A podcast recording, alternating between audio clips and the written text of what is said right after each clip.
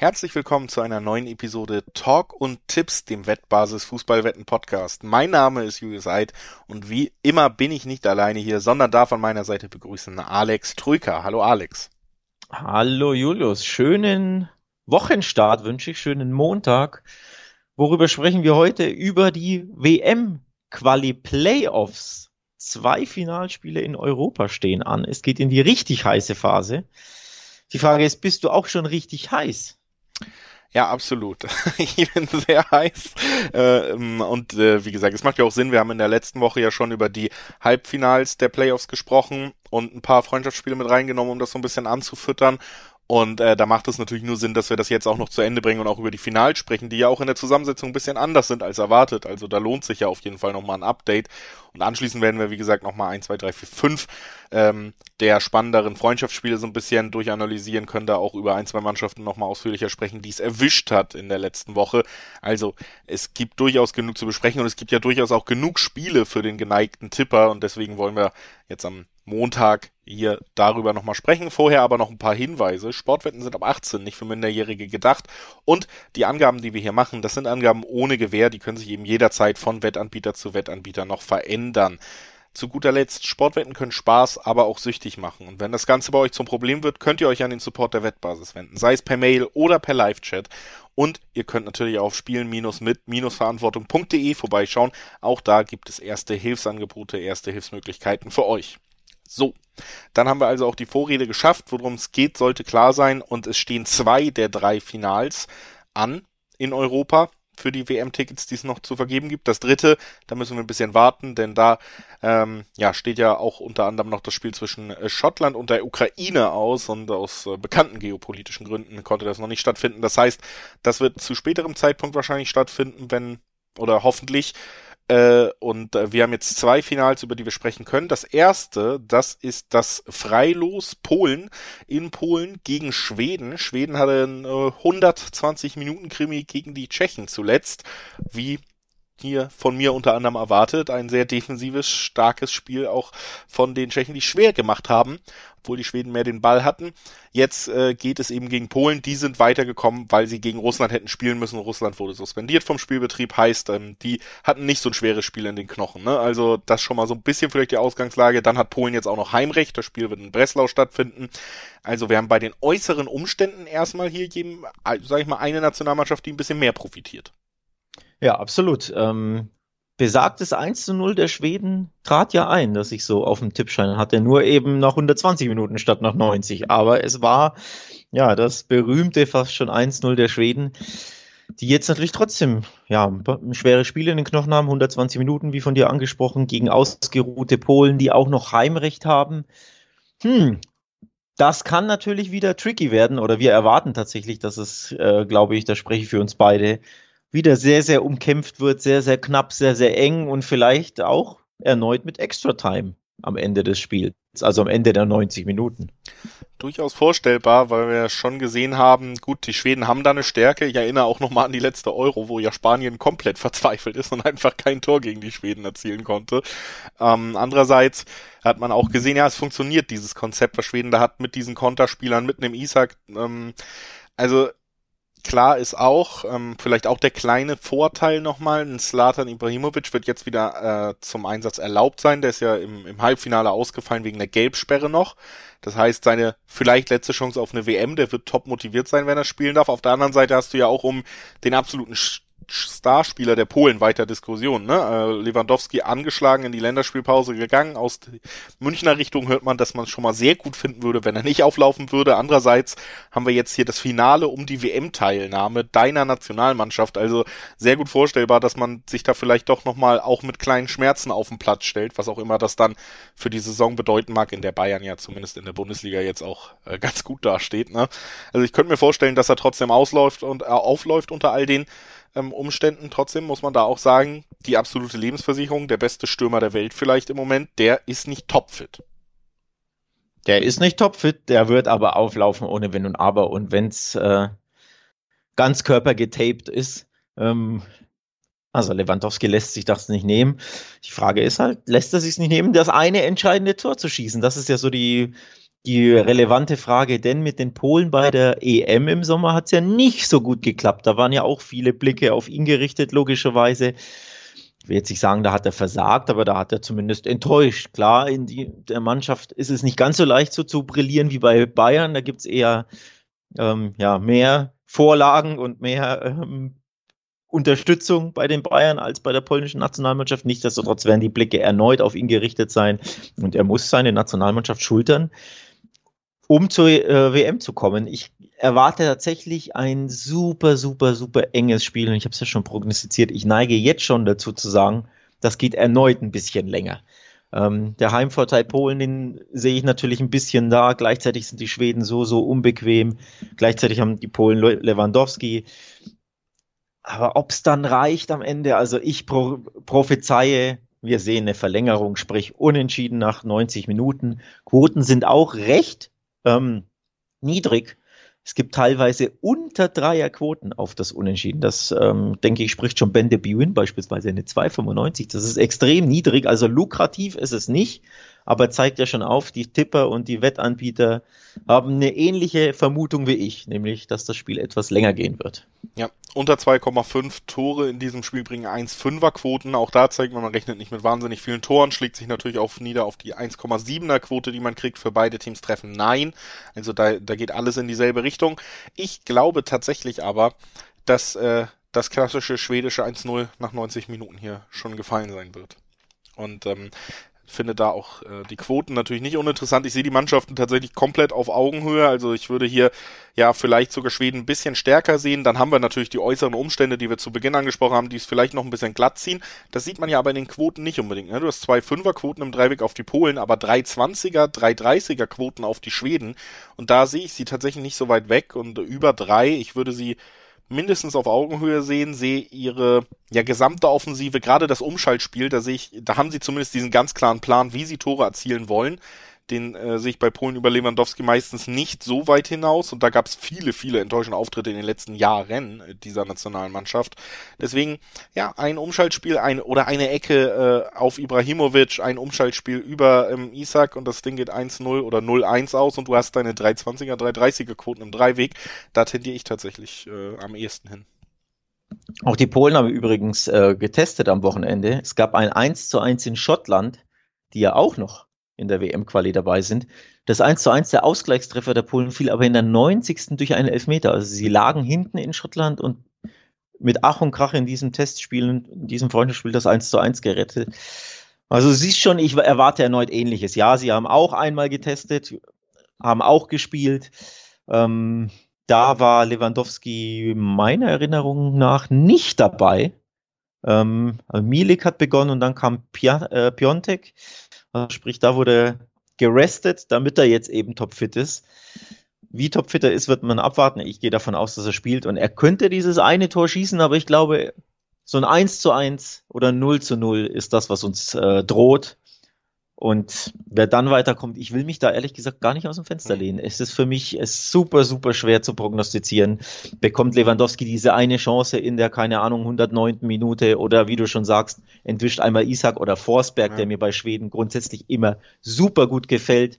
Kann ja auch immer mal einen aus 18 Metern schön ins lange Eck wuchten. Also für mich brutal schwer da zu sagen, wer qualifiziert sich für die, für die WM. Ja, für mich knapper Sieg für die Mannschaft mit der, finde ich, deutlich klareren Spielphilosophie. Das haben sie den Polen ähm, vorweg und deswegen äh, tendiere ich da im Dreiweg zu den Schweden.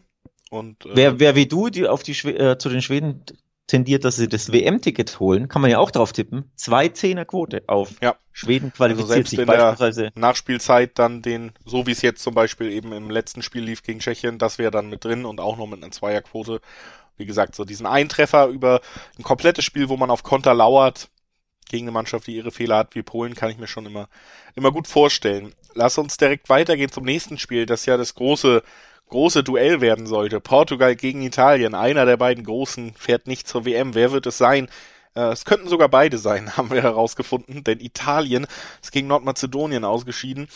Und äh, Nordmazedonien wird jetzt gegen Portugal spielen, die ihrerseits äh, ja weitergekommen sind gegen die Türkei. Es waren aber zwei Spiele muss man sagen. Also Italien natürlich schon sehr feldüberlegen gewesen gegen Nordmazedonien. Ein Tor quasi aus dem Nichts auf einmal, aber Italien hat es eben nicht geschafft, diese Abwehr zu knacken. Das ist, denke ich, die Zusammenfassung dieses Spiels und wie Nordmazedonien irgendwie weitergekommen ist. Auf der anderen Seite bei den äh, Portugiesen muss man aber auch sagen, ich habe ja zum Beispiel gesagt, ich könnte mir sehr gut vorstellen, doppelte Chance Türkei ist kein schlechter Tipp. Dann wird da in der 83. Minute der Elfmeter zum 2 zu 2 vergeben. Da wären wir eventuell auch noch auf eine Verlängerung zugesteuert. Ne? Also auch Portugal, auch wenn 3-1 am Ende vielleicht äh, souveräner klingt, als es war, so richtig überzeugend war es nicht und auch Portugal hat weiter als Nationalmannschaft Probleme.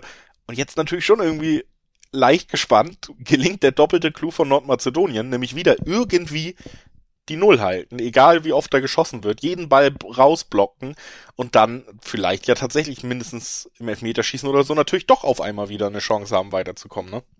Es wäre ein unglaublicher Turn of Events, ein Twist. Man dachte sich immer, wer, wer verpasst die WM Portugal oder Italien?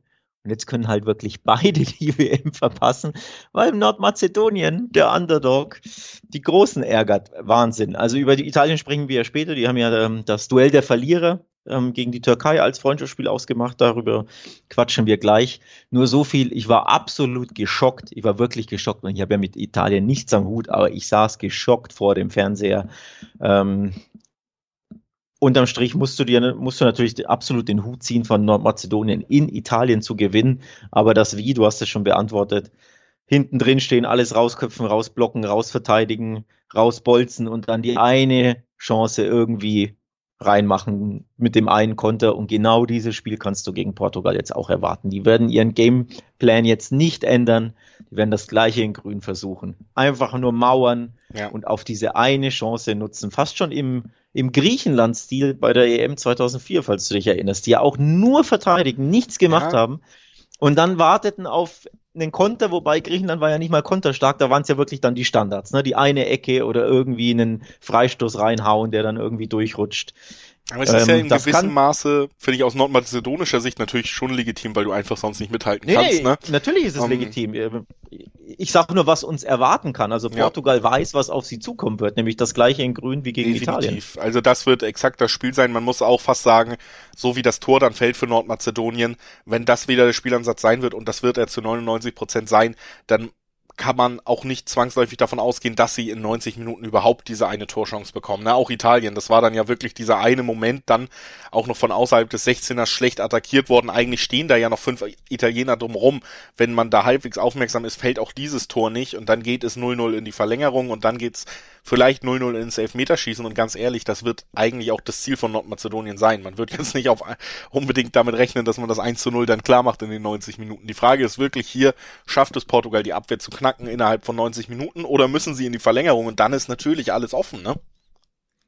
Dann ist alles offen. Ähm, also ich könnte mir vorstellen, dass sich Portugal erneut auch wieder sehr schwer tut ich hätte jetzt fast gesagt, blöd anstellt, aber um Gottes Willen, ähm, so gemein will ich nicht sein. Wobei man kann das auf Italien schon irgendwo anmünzen. Ne? Sie haben sie klug angestellt, haben sie sich natürlich nicht, sonst wäre das Spiel ja nicht so ausgegangen. Ähm, ich glaube, ein, Port ein Vorteil hat Portugal, den ist die Art und Weise egal, wie sie Spiele gewinnen. Sprich, die hauen ja auch 30 Flanken irgendwie ziellos auf Ronaldo. Also da, da geht es nicht darum, oh, wir müssen jetzt schön das, das Tor rausspielen oder hier nur nur durch, durch klein-klein durch die Mitte. Nee, wenn die, wenn die anderen sich einmauern, bolzen die auch die ganze Zeit Flanken auf Ronaldo und den einen Kopfball kann er dann machen. So. Also ich glaube, Portugal hat quasi gegen eine defensive Mannschaft wie Nordmazedonien womöglich mehr Waffen, mehr, mehr Möglichkeiten. Italien war sehr, sehr unkreativ.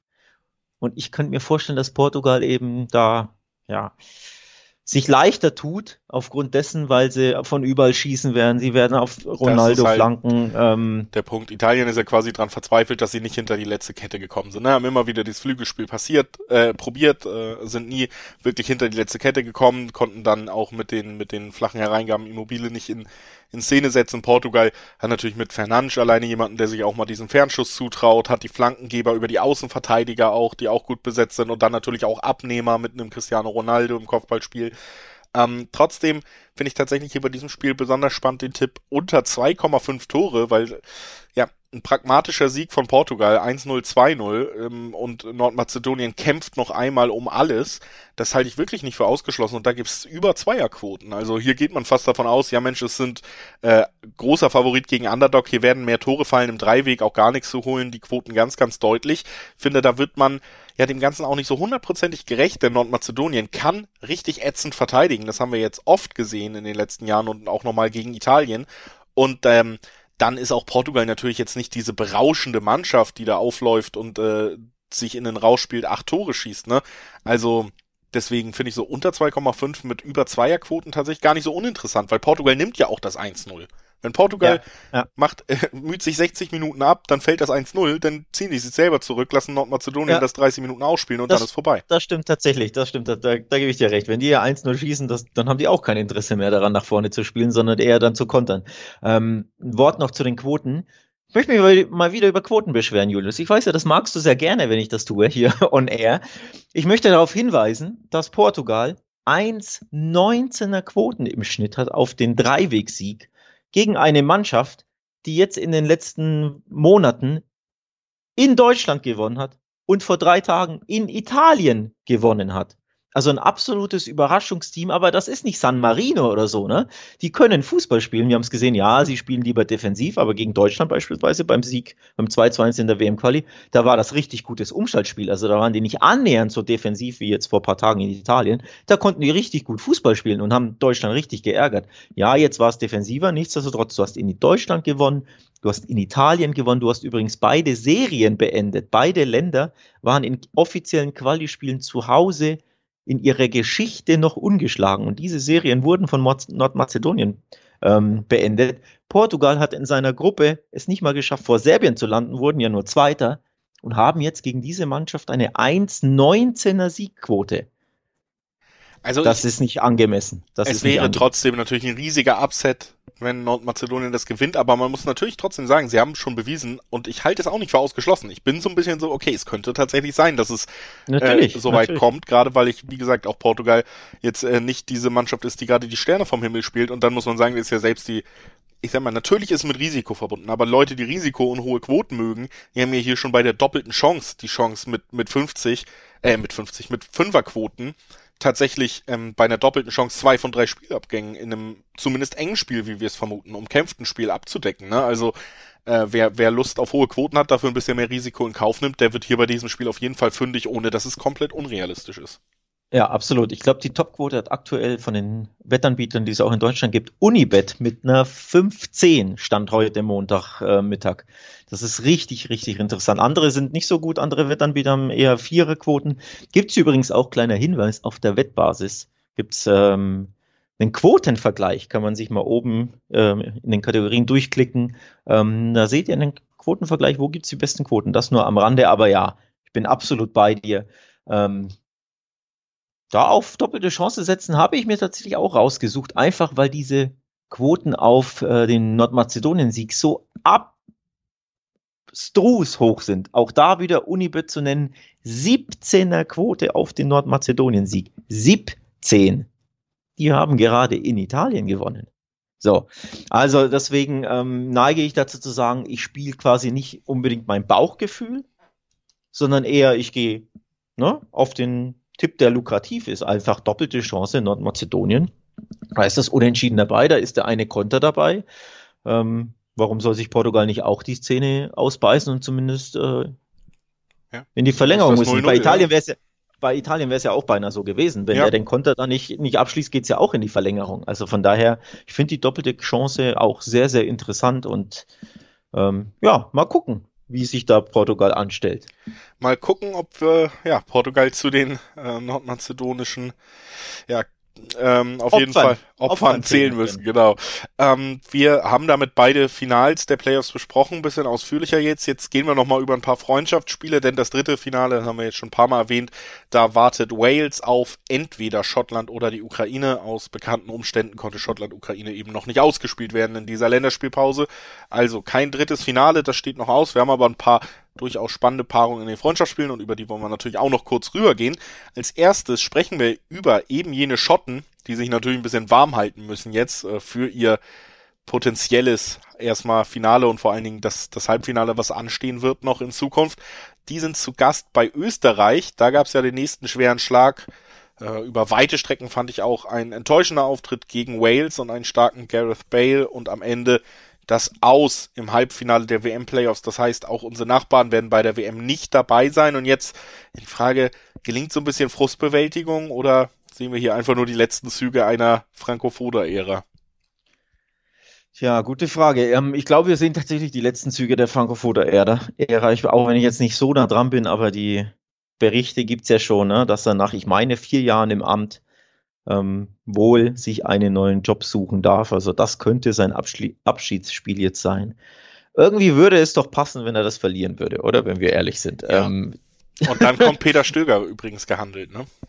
Oh, da, das wusste ich nicht, das habe ich nicht gelesen, aber ja, das klingt jetzt natürlich ein bisschen gemein, aber man kommt nicht umhin zu sagen, sie haben am Ende doch underperformed mit dieser Mannschaft, finde ich. Ja, ja bei der Europameisterschaft war das nicht so. Ich weiß, gegen Italien super geschlagen. Ja, sie kamen das erste Mal überhaupt bei einer Europameisterschaft in die K.O.-Runde, also über die Gruppenphase hinaus. Also es war ein, schon ein historisches Ereignis.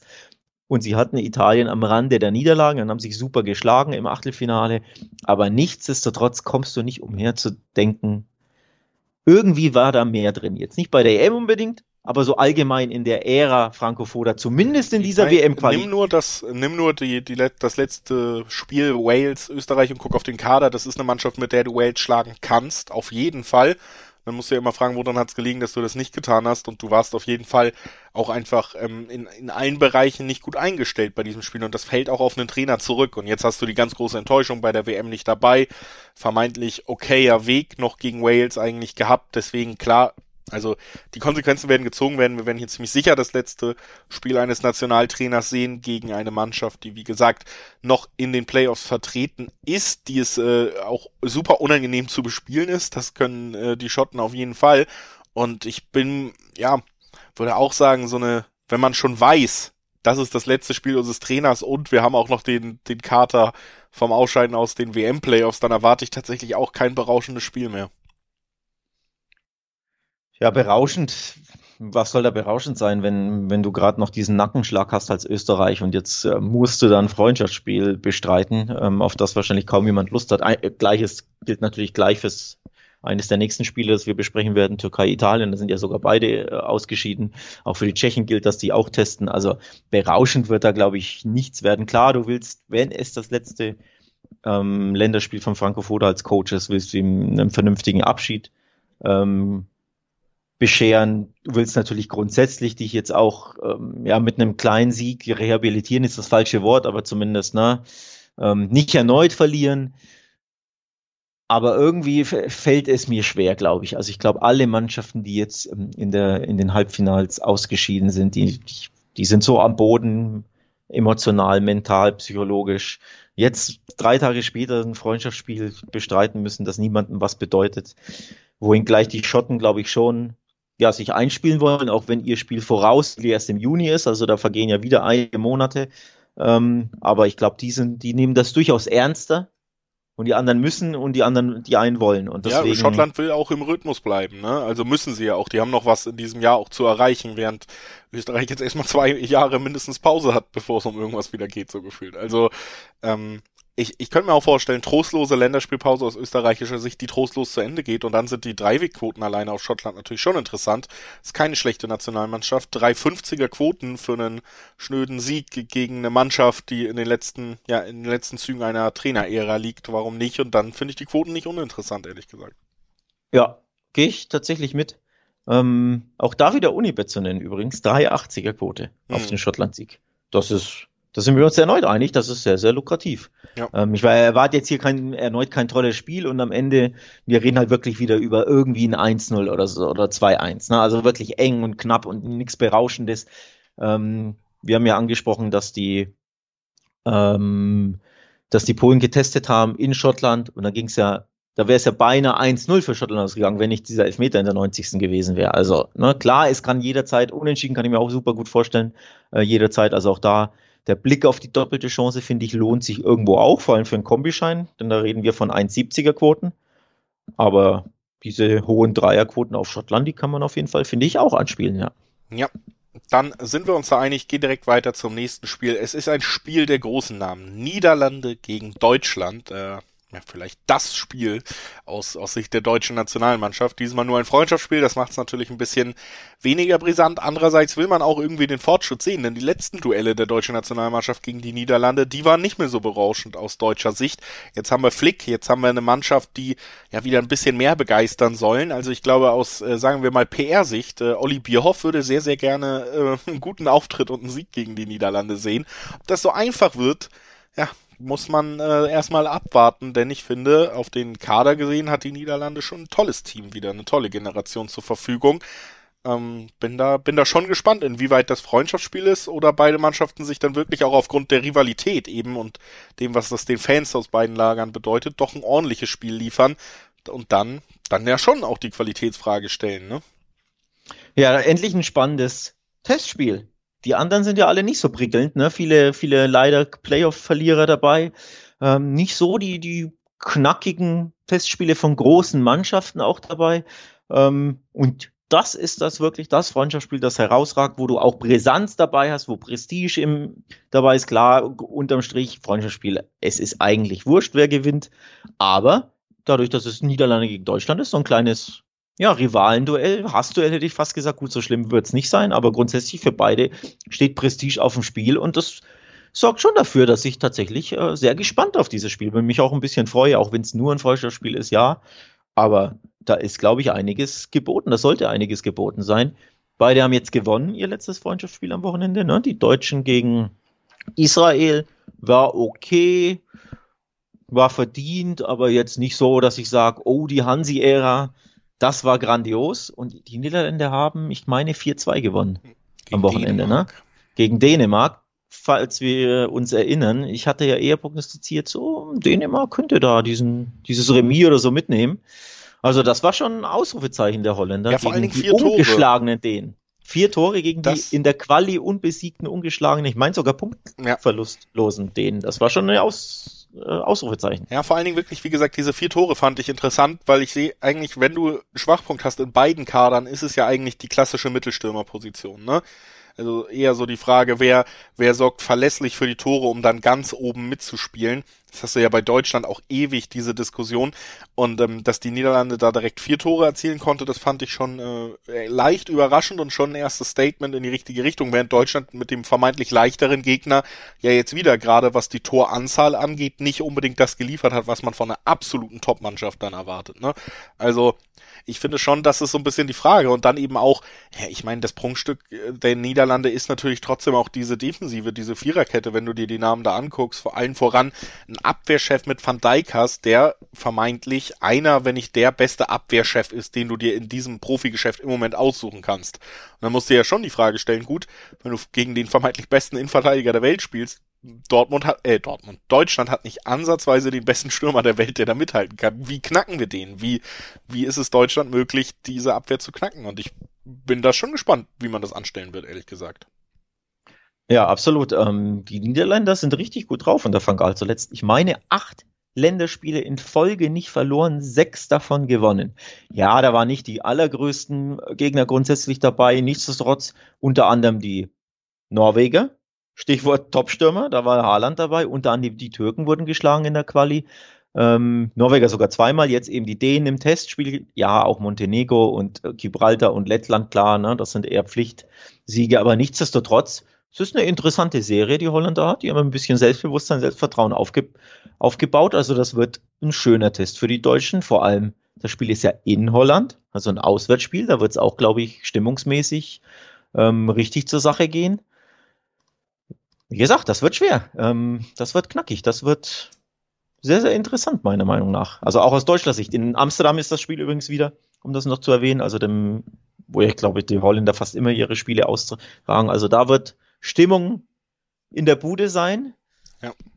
Das wird ein Test. Ja, das glaube ich auch. Ich glaube auch, es wird stimmungsvoll. Dann aber auch trotzdem, es ist eben ein Test, deswegen werden beide Mannschaften ein bisschen mehr riskieren und am Ende könnte ich mir deshalb vorstellen, dass wir auch, wenn bei bei Deutschland offensiv vielleicht dieses Fragezeichen steht, dass wir ein Spiel sehen, wo beide Mannschaften Tore erzielen werden, einfach aufgrund des offenen und emotionaleren Charakters, der sich da entspinnen könnte, Das heißt, ähm, beide Teams treffen 1,7er Quoten in der Spitze. Es ist auch noch eine ordentliche Quote für beide Teams treffen, finde ich, gerade wenn wir über zwei gute Mannschaften reden, trotz allem. Ähm, auch natürlich trotz allem interessant der Heimsieg Niederlande mit den zwei Fünfer, zwei Sechser Quoten im Dreiweg, den ich wirklich nicht ausschließen würde. Ähm, ja, also das sind so eher die Sachen, auf die ich blicke. Kann man natürlich auch dann kombinieren, sagen, gut, die Niederlande gewinnt das und beide treffen. Das boostet äh, beide sowieso schon interessante Quoten natürlich auch nochmal hoch. Äh, in die Richtung geht's für mich so ein bisschen irgendwie. Ich weiß nicht, kann ich über meinen Schatten springen. Ne? Ich, ich meine, die Niederlande hat natürlich auch einige meiner absoluten Lieblingsspieler. Äh, da muss Deutschland mir noch wieder mehr ans Herz wachsen, aber ja. Verständlicherweise. Ähm, du hast es angesprochen, man kann was kombinieren. Ich finde die Kombi interessant. Beide treffen und over 2,5. Ja. Ähm, wir erwarten beide Tore, das sind Mannschaften, die gerne nach vorne spielen. Ähm, da ist jetzt nicht ein Ballgeschiebe zu erwarten und am Ende sagen sie sich, komm, lass das Spiel irgendwie rum sein, 0-0 und das passt schon. Das erwarte ich eher bei dem einen oder anderen Testspiel. Äh, nicht in diesem. Und es gibt gute Gründe, Tore auf beiden Seiten und äh, grundsätzlich einige Tore zu erwarten, denn die letzten vier Aufeinandertreffen waren auch torreich. Wir erinnern uns vielleicht, in der EM-Quali trafen ja beide aufeinander. Das eine Spiel hat Holland in Deutschland 4 zu 2 gewonnen und das andere Spiel hat Deutschland in Holland in Amsterdam 3 zu 2 gewonnen. Also es waren absolut berauschende Spiele, wirklich tolle Fußballspiele. Ähm, da siehst du auch, die haben sich auch auf Augenhöhe getroffen und da ist alles möglich. Davor gab es ein 2 zu 2 in der Nations League in Deutschland und ein 3-0-Sieg der Niederländer gegen Deutschland, auch in der Nations League Hin- und Rückspiel. Also in den letzten vier Spielen fielen Tore ohne Ende und bis auf das 0-3 eben auch auf beiden Seiten. Deswegen mein Tipp, beide treffen und over 2,5.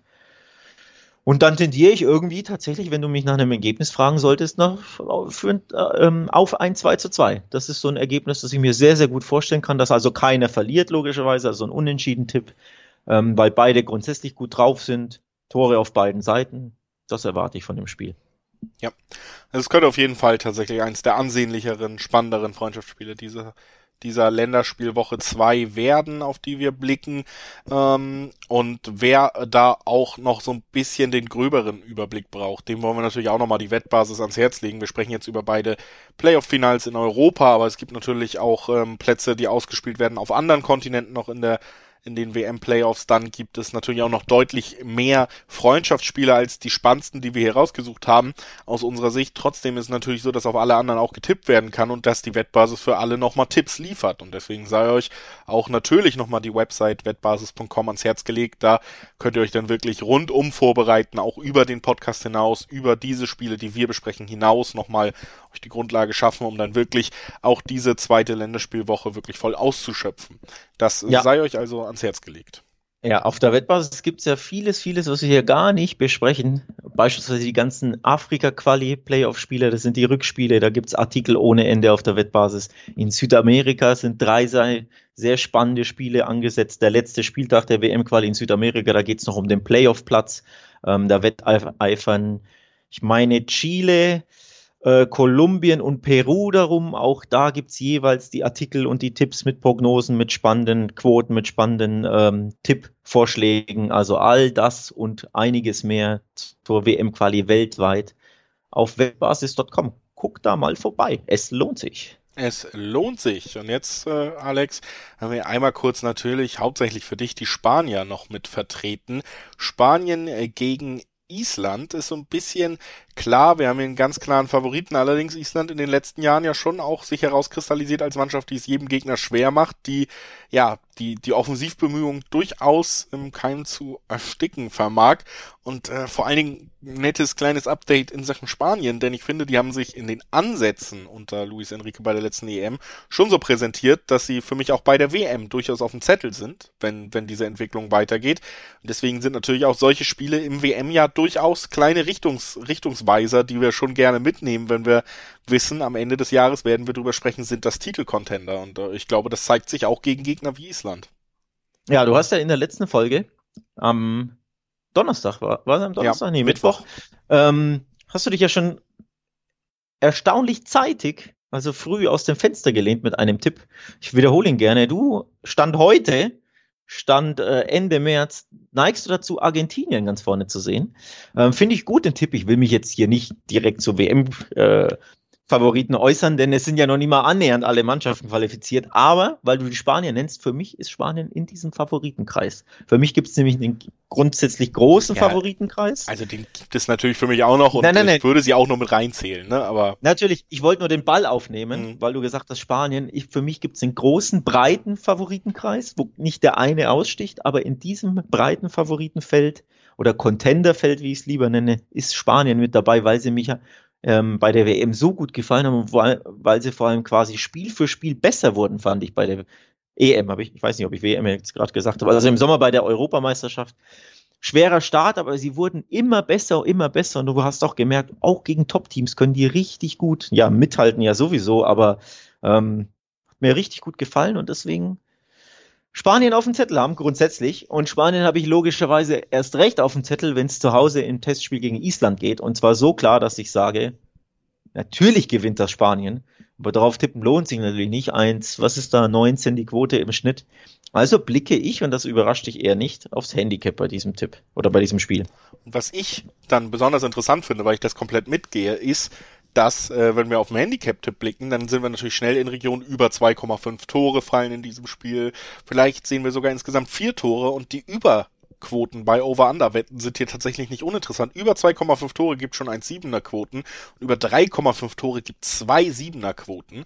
Das heißt, ähm, wenn wir jetzt hier ein 3-1 sehen, nicht unerheblich wäre der klassische Handicap-Tipp, ähm, hätten wir sogar die 2,70er Quoten bei den ähm, über 3,5 Toren erfüllt, aber auch das klassische über 2,5 Tore. Spanien erzielt drei Tore oder zwei Tore und es geht 2-1 aus. Ähm, also ganz, ganz normale Ergebnisse sind hier mit diesen Quoten tatsächlich in, bei den Over-Under-Wetten sehr, sehr gut abgedeckt, finde ich. Und äh, deswegen ähm, eher so der Way to go natürlich, wenn der Dreiweg so wahnsinnig niedrig ist beim Favoriten. Ja, man muss aber dazu sagen, jetzt am äh, beim letzten Testländerspiel gab es nur ein 2 zu 1 gegen Albanien. Deswegen das auch immer. reicht auch für über 2,5. Für über 2,5 Jahre, aber für meinen äh, Handicap-Tipp nicht. ähm, deswegen Freundschaftsspiele, klar, immer mit Vorsicht zu genießen. Grundsätzlich muss man auch einfach nochmal voranstellen. Ne?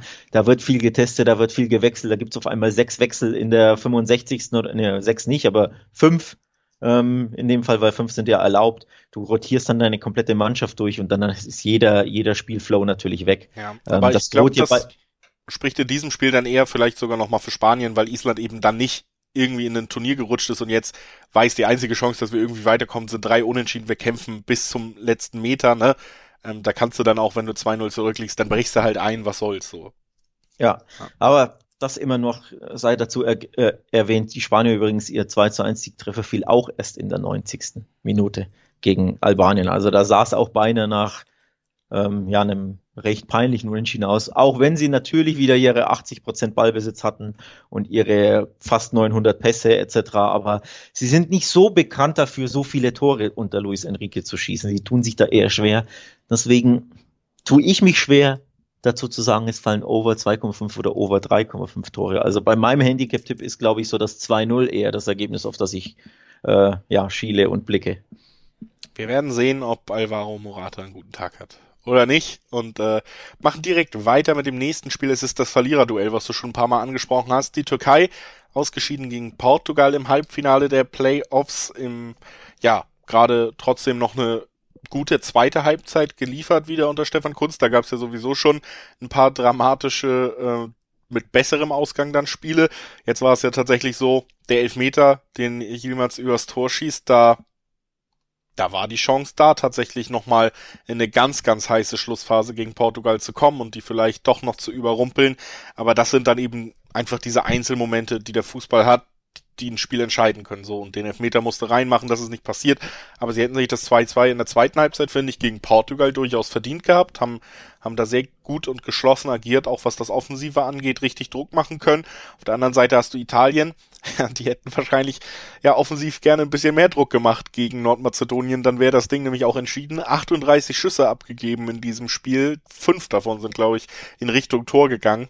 Also da siehst du schon, es war auch relativ zielloses Bemühen und ich schätze auch, das jetzt überspitzt, 30 von den 38 Schüssen kamen von Berardi aus schlechter Halbfeldposition rechts, weil das so ein bisschen die einzige Spielidee war. Also man muss es sagen, natürlich waren sie feldüberlegen, aber ja, diese dieses Ausscheiden, das hat man schon kommen sehen. Nach 60 Minuten, 70 Minuten, wo man immer noch nicht Lösungen gefunden hat, wusste man schon, okay, das könnte ein richtig bitterer Abend werden, ne? Ja, apropos bitterer Abend, apropos Fehlschuss. Auf beiden Seiten treten, stehen ja zwei Elfmeter-Sünder, zwei Elfmeter-Versager, hätte ich jetzt fast gesagt. Nicht nur äh, Yilmaz hat ja seinen entscheidenden Elfmeter, oder was ist entscheidend, aber ne, im Endeffekt, wenn du den gemacht hättest, geht's vielleicht in die Verlängerung. Also ein sehr, sehr wichtiger Elfmeter verschossen. Auf der anderen Seite war ja Jorginho auch mit dem verschossenen Elfmeter im entscheidenden Qualispiel gegen die Schweiz. Wenn er das Ding ja macht, ist Italien direkt qualifiziert, muss gar nicht in die Playoffs. Und ich meine, sogar beide haben ihren Elfmetern übers Tor geschossen. Was ja dann irgendwie schon ja. dafür spricht, dass offenbar auch der Druck zu hoch ist. Also nicht ein toller Torhüter-Safe, das passiert ständig, sondern ich finde immer, wenn du wirklich übers Tor schießt, kamst du mit dem Druck wahrscheinlich nicht zurecht. Äh, schöne Grüße an Keper übrigens, ne? Carabao Cup Finale, der Torhüter, der überhaupt nicht wusste, was er machen sollte und dann 17 Meter übers Tor geballert ja. hat. Ähm, also ja, das nur so am Rande, das ist so die kleine Parallele. Also ja, die beiden äh, WM-Halbfinal-Verlierer äh, mit jeweils einem Elfmeter-Versager auf, jeden Seite, auf jeder Seite. Und apropos Verlierer, ich glaube, die beiden Verlierer wollen jetzt nicht unbedingt in dieses Spiel rein müssen, oder? Das ist jetzt undankbar. Ja, es ist natürlich einfach gerade auch aus Italien, ich glaube aus türkischer Sicht ist am Ende, du hast diesen super schweren Zweig. Ne? Selbst wenn sie es irgendwie gegen Portugal geschafft hätten, wärst du davon ausgegangen, es geht danach gegen Italien. Ich glaube, spätestens nach der Auslosung dieses Weges war es jetzt nicht die Pflichtaufgabe von Kunst, sie da zur WM zu führen, weil es einfach ein schwerer Weg war und ist. Äh, und dann haben sie sich noch ganz gut verkauft. Ich glaube, am Ende ist natürlich Enttäuschung da. Man hätte es gern geschafft, aber es ist nicht niederschmetternd. Im Gegensatz zum amtierenden Europameister, der, kleiner Fun Fact, 2006 in Deutschland das letzte WM-KO-Spiel absolviert hat. 2010, ja. 2014 in der Vorrunde raus, 2018 nicht dabei, 2022 nicht dabei.